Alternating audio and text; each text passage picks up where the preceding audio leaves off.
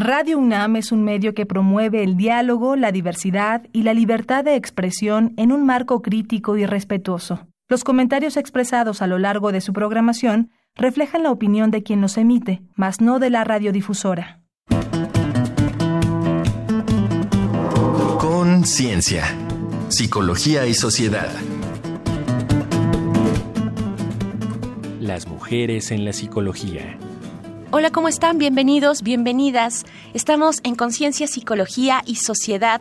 Transmitimos a través del 96.1 de FM en Radio UNAM este es un día especial para este programa. El día de hoy llegamos al final de la tercera temporada. Ya son tres temporadas que esperamos haber acompañado sus reflexiones desde el ángulo psicológico. De verdad que mucho se ha puesto en la mesa y pues llegamos así al fin de nuestra tercera temporada. Esperamos sean muchas, muchas más. Les recordamos que este es el espacio radiofónico que a través de la Facultad de Psicología pues convocamos, invitamos a investigadores, investigadoras desde distintas facultades, no solo psicología, la FES también, la FES Zaragoza, por ejemplo, u otros espacios académicos o que realizan un trabajo importante para las sociedades de la psicología.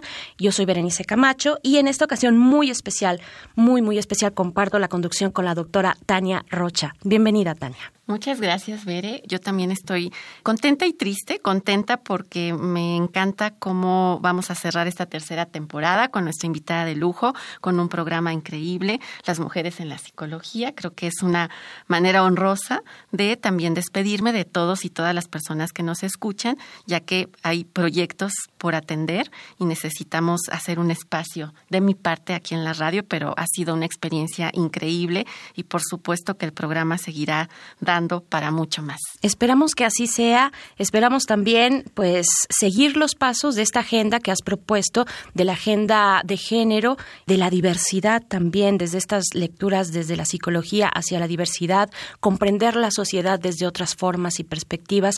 Y pues bueno, te deseamos muchísima suerte. Claro que te vamos a extrañar. Es un eh, sentimiento ambivalente. Llegamos a una tercera temporada muy llena de puntos importantes, pero también pues te despedimos esta es al menos por ahora, la última vez que estarás acá en esta temporada y en las que vienen, por lo menos que tenemos programadas. Tania, mucha suerte. Pues muchas gracias y bueno, seguro que vendré a jalarles las orejas si no conservan esta perspectiva a toda la producción y a todas las personas, así que más vale también ustedes como público exijan que haya una mirada crítica e incluyente dentro de la psicología. No vamos a soltar el tema, Tania, pues empezamos hoy con el tema, el tema también importante que es básicamente que refleja todo esto que has estado aportando con tus invitadas, tus invitados. Hoy hablaremos de las mujeres en la psicología estaremos conversando con la doctora Elsa Guevara.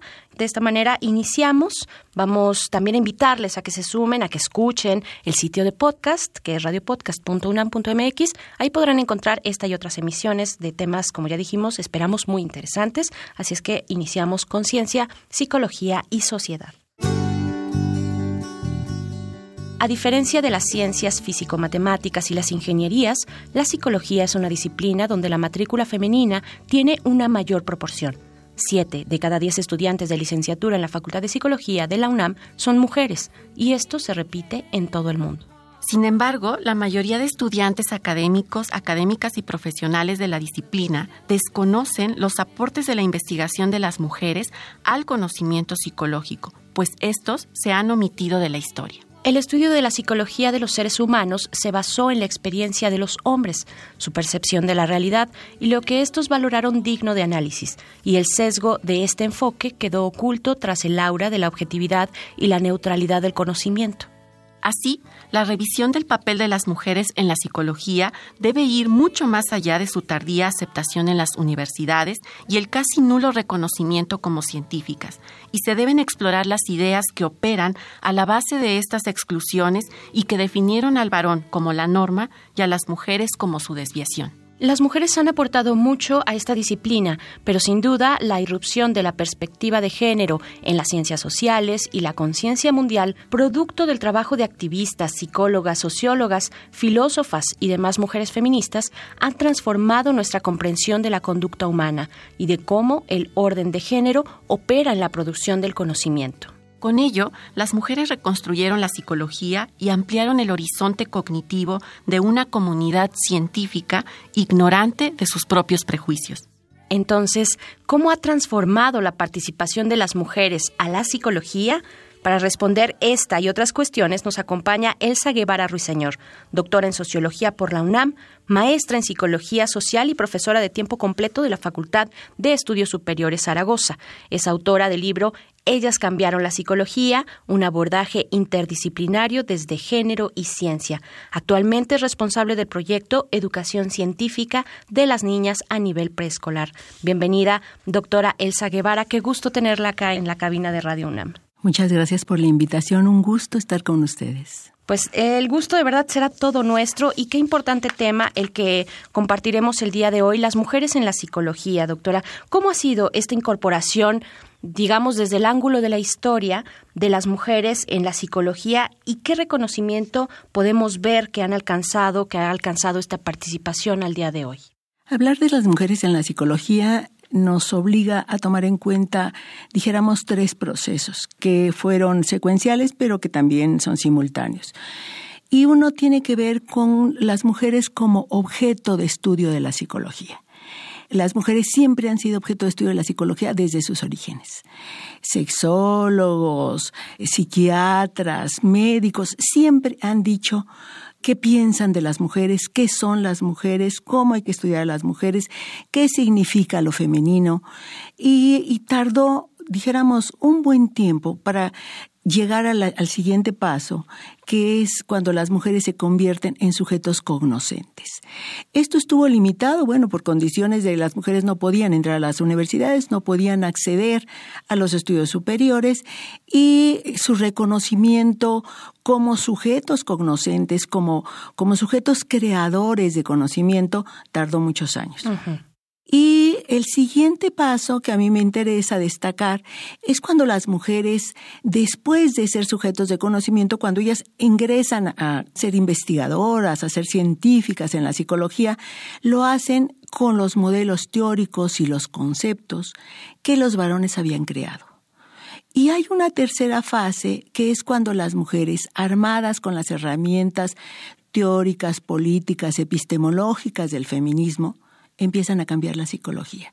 Y a mí me parece que ese es el momento más importante porque además está ligado, dijéramos, a lo que se ha llamado la tercera ola del, ola del feminismo, que es en los años 70 y que hasta nuestros días nos ha llevado a realmente cambiar premisas que se consideraban básicas de la psicología, porque a mí me interesa señalar que cuando se habla de las mujeres en psicología, de repente uno dice, bueno, es que no, no las conocen, y eso es cierto, hay muchas aportaciones, y eso es cierto, pero también cuando vemos sus aportes, no pensamos en que desde dónde lo están haciendo. y eso lo pueden estar haciendo desde una perspectiva androcéntrica o lo pueden estar haciendo recuperando la voz de las mujeres. En ese sentido y de manera muy puntual, Elsa, eh, ¿cuáles son los espacios que tú consideras que en nuestro país las mujeres han podido conquistar y construir dentro de nuestra disciplina, la psicología? Bueno, lo, primero fue poder entrar a, la carrera y eh, lo segundo fue constituirse realmente como su sujetos de conocimiento, porque entraron además siendo ayudantes. Entonces eran como muchas carreras, eran Estamos las ayudantes. hablando de hace... Estamos hablando de los años 50, cuando la eh, psicología se empieza a consolidar. Y va a ser hasta los años 70 cuando las mujeres empiezan a reivindicar, y aquí me interesa señalar, por ejemplo, que la, Facultad de Psicología fue pionera en los estudios de género. Fueron las mujeres psicólogas las que llevaron al, en la UNAM a decir, a ver, pero ¿qué está pasando? Ellas habían leído a otras teóricas de otras partes del mundo y empezaron en México a promover, no quiere decir que fueran las únicas, pero sí fueron vanguardia en nuestro país. Vamos a continuar con esta conversación. Les invitamos nada más a hacer una pausa para escuchar algunos, pues algunas opiniones. Nuestro compañero Uriel Gámez, como ustedes saben, salió a las calles, sale a las calles a preguntar acerca de nuestro tema de hoy. Vamos a escuchar esto. La gente opina. La psicología estudia la conducta y los procesos mentales de las personas y grupos. abarcando todos los aspectos de la experiencia humana. Esta semana preguntamos, en tu opinión, para estudiar y comprender la mente humana, ¿tendrían alguna ventaja las personas de un género o del otro? ¿Por qué? Escuchemos las respuestas. Mi nombre es Blas Eduardo Telles Quintero. Pues yo digo que no es necesario ser mejor dependiendo del género. O sea, todo depende de la persona. Yo digo, si para estudiar su mente la persona ha tenido muchos conflictos, ya independientemente de que sea hombre o mujer, yo que ahí es cuando uno entra en conflicto. O sea, realmente no es como decir, se le entiende más al hombre que a la mujer, o viceversa, no. O sea, todo depende de, la, de la actitud de la persona, no es una cuestión de género. A veces, por ejemplo, uno como hombre dice, ah, pues voy con la psicóloga para que me ayude, ¿no? Y no va tanto con el psicólogo por pena o vergüenza que diga, ah, me va, a me va a criticar por algo. No, entonces yo digo que es más que nada por la confianza. O sea, que uno por confianza piensa que es mejor, cuando no, realmente es dependiendo de cómo te sientas más a gusto, realmente. Eh, Manuel Hernández Enríquez. Yo digo que no, ahorita tenemos en puerta lo de la equidad de género. En respuesta a eso yo pienso que un psicólogo tiene que tratar a su paciente, ya sea hombre o mujer, con la misma ética y profesionalidad. No tiene que haber ningún rasgo en donde, ah, porque soy hombre, va a haber una cierta complejidad con la terapia o una cierta magnitud de es que te va a apoyar más y en determinadas cosas, si fuera mujer, sería lo mismo. No puede ser algo diferente porque estamos hablando del mismo tema. Que es importante el hecho de ser psicólogo que saber escuchar, porque el psicólogo es eso, te escucha, te entiende, te comprende y, y te da respuesta.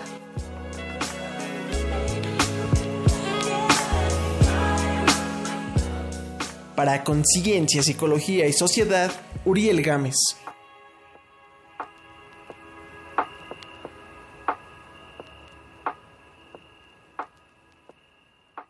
Siempre es muy interesante escuchar los comentarios, las opiniones, los testimonios de quienes nos escuchan, de las personas en la calle.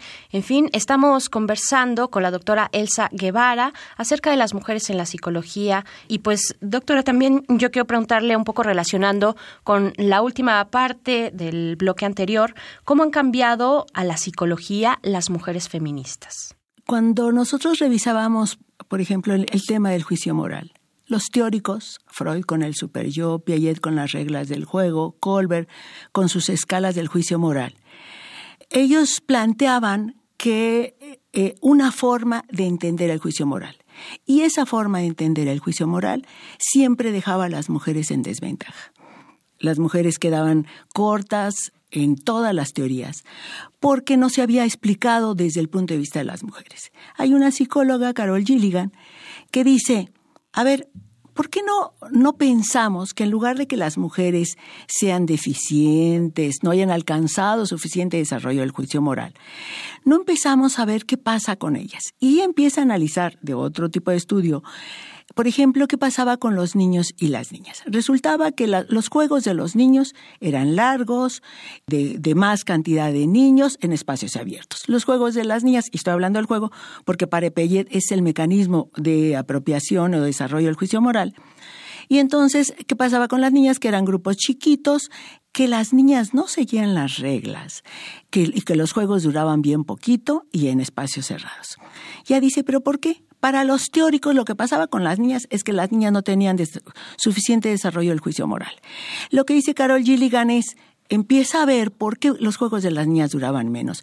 Los juegos de las niñas duraban menos y ellas desobedecían las reglas, porque era más importante la relación entre las niñas. Ellas decían, vamos a jugar a la doctora, y si alguien decía, no, yo no quiero jugar a la doctora, cambiaban el juego.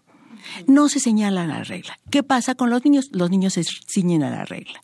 Entonces ella dice, ¿qué pasa? ¿No seguir la regla es una deficiencia o es una virtud que tiene que ver con el cuidado, y la atención y la relación con el otro.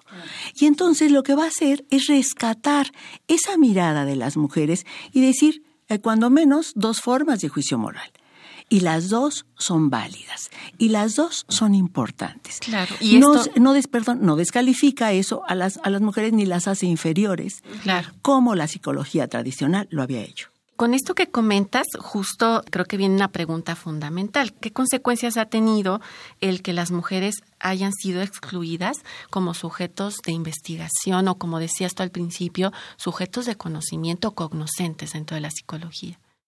Las consecuencias han sido terribles, porque por una parte se ha construido una psicología que se ha vuelto parte de los dispositivos de poder en contra de las mujeres. Mm. Y entonces se genera toda una noción de que son las mujeres las que tienen una deficiencia, una falta, son a ellas a las que hay que cambiar y no un sistema que coloca a las mujeres en desventaja. Entonces, cuando las psicólogas feministas empiezan a cambiar, dicen, es que tenemos que modificar las premisas con las cuales estamos construyendo el conocimiento tenemos que construirlo de otra manera, tenemos que reconocer que el conocimiento psicológico es un conocimiento situado. Y conocimiento situado quiere decir que ser hombre o ser mujer nos hace ver la realidad de una manera y construir teorías para explicar esa realidad desde una visión. Y entonces reconocer a las mujeres es reconocer esa voz que ha sido silenciada, de una psicología que ha sido sorda y ciega a los intereses, necesidades y formas de relación de las mujeres, claro. que además son las de la humanidad, diría yo. Vamos a hacer una pausa, doctora. Vamos a continuar en unos momentos más, pues para invitarles solamente a escuchar un poco más algunos datos sobre nuestro tema de hoy. Esto es un dato que deja huella. Un dato que deja huella.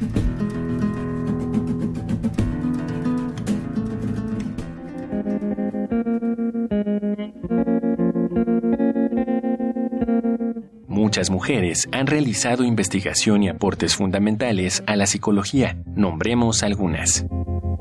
Mary White Calkins, psicóloga social y experimental, fue la primera presidenta de la Asociación Estadounidense de Psicología. Ingresó a un programa de la Universidad de Harvard que formaba aparte a las mujeres para no distraer a los estudiantes. En 1891 creó el primer laboratorio de psicología experimental en Wellesley College y cuatro años después defendió con éxito su tesis en Harvard, pero por ser mujer no se le entregó el grado sino hasta 1963. 33 años después de su muerte.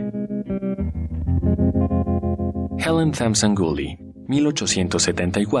1874-1947. Estudió filosofía, neurología y psicología. Pionera en el estudio de las diferencias de género, demostró que los roles de género se deben a la educación social. Se doctoró con elogios en la Universidad de Chicago. Fue feminista, sufragista y neuroanatomista infantil. Desarrolló la escala Merrill Palmer, que evalúa el desarrollo en niños de 0 a 6 años.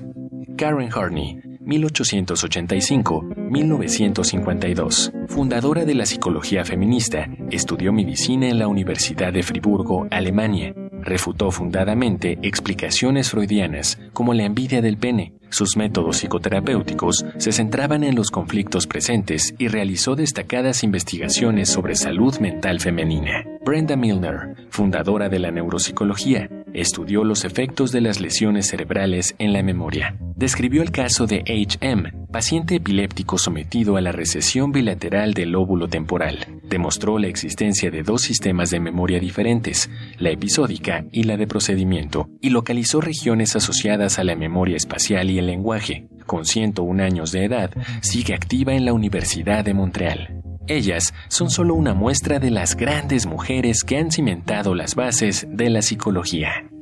Estamos de vuelta, continuamos en Conciencia, Psicología y Sociedad hablando con la doctora Elsa Guevara. Las mujeres en la psicología es nuestro tema. Doctora, y la verdad es que es tan amplio el tema, tan poco el tiempo, pero yo quiero preguntarle, pues, ¿cuáles serían los principales efectos en la psicología de visibilizar, de incorporar a las mujeres como sujetos de conocimiento?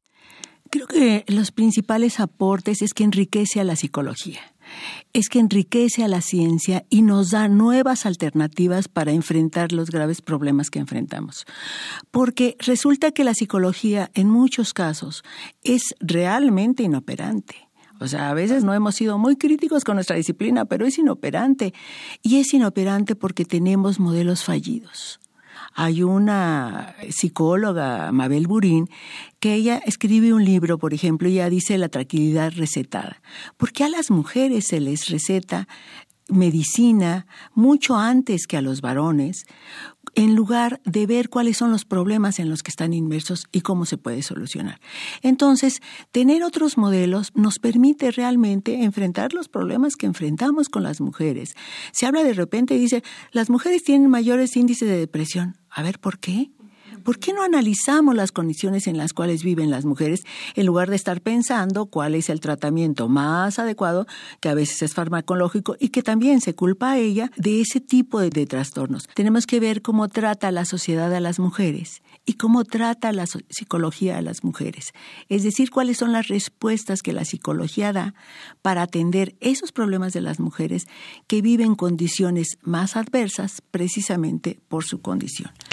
Y hay que tener las herramientas adecuadas para explicar eso, porque ella dice Mabel Murín, tenemos que hablar, por ejemplo, en lugar de hablar de trastorno, hablar del el malestar de las mujeres. Y con eso despatologizamos ese proceso y lo incorporamos como parte de los procesos en los cuales las mujeres viven. ¿Y por qué ocurren esos malestares de las mujeres? Por supuesto. Y creo que lo que estás diciendo es muy importante porque al final este asunto no se trata solo de cuántas mujeres u hombres hay, sino como bien estás diciendo, es una forma de conocer, de plantear preguntas y de darles respuesta a eso. En ese sentido, para ti, ¿cuáles serían los aspectos centrales que una agenda dentro de la disciplina psicológica debería de tener para empezar a construir un conocimiento que no tenga precisamente esta mirada androcéntrica y que descalifica la experiencia de las mujeres? Yo diría que tres ejes, que es algo que se han planteado las teóricas feministas. Una es visibilizar, Dos es desbiologizar, porque todo se biologiza más en el caso de las mujeres. Y tres, historizar. Cuando la psicología empieza a trabajar desde estas perspectivas, empieza a darle la vuelta a muchas de las teorías con las cuales estamos trabajando. A mí me sorprende que a la fecha de hoy todavía hay quien utiliza teorías psicológicas de los 50 que eran absolutamente misóginas, androcéntricas, tendenciosas para explicar procesos de. Así no se puede.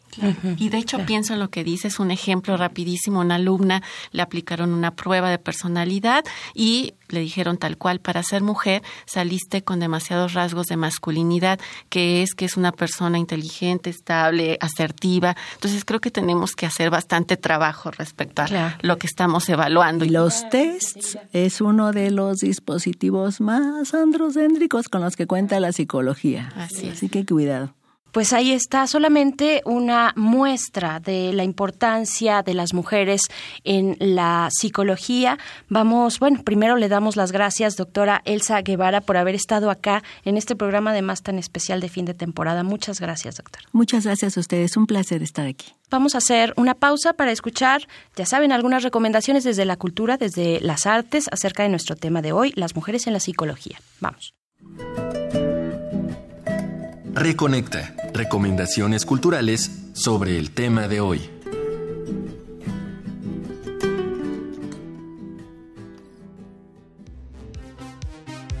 Ellas cambiaron la psicología, un abordaje interdisciplinario desde género y ciencia de nuestra invitada, Elsa Guevara Ruiseñor, revisa la desigualdad entre varones y mujeres en esta disciplina y reflexiona sobre cómo el sexismo, la poca objetividad y la segregación influyeron en la creación de la ciencia psicológica. Expone la lucha de las psicólogas por ampliar el cerrado horizonte cognitivo, la influencia del feminismo en la segunda mitad del siglo XX y los esfuerzos por lograr una ciencia más equitativa. Lo editaron el Centro de Investigaciones Interdisciplinarias en Ciencias y Humanidades y la FE Zaragoza.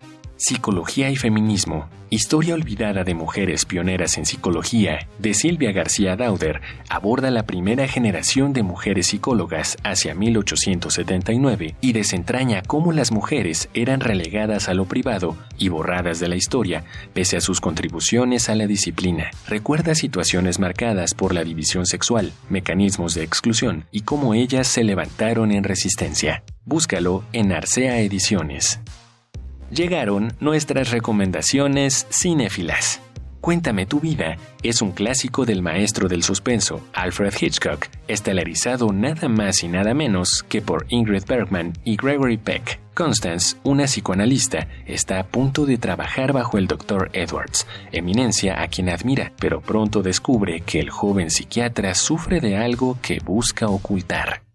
Un mundo peligroso de David Cronenberg es una poderosa trama de descubrimiento sexual e intelectual basada en hechos históricos. Coinciden tres grandes psicoanalistas, Freud, Jung y Sabina Spielrein, además de un paciente libertino. Están por traspasar todos los límites. Una inquietante historia protagonizada por Kira Knightley, Viggo Mortensen y Michael Fassbender. Estas fueron las recomendaciones de la semana. Te dejamos con el tema Sisters Are Doing It For Themselves, interpretada en dueto por Aretha Franklin y el dúo Eurythmics de Annie Lennox y David Stewart.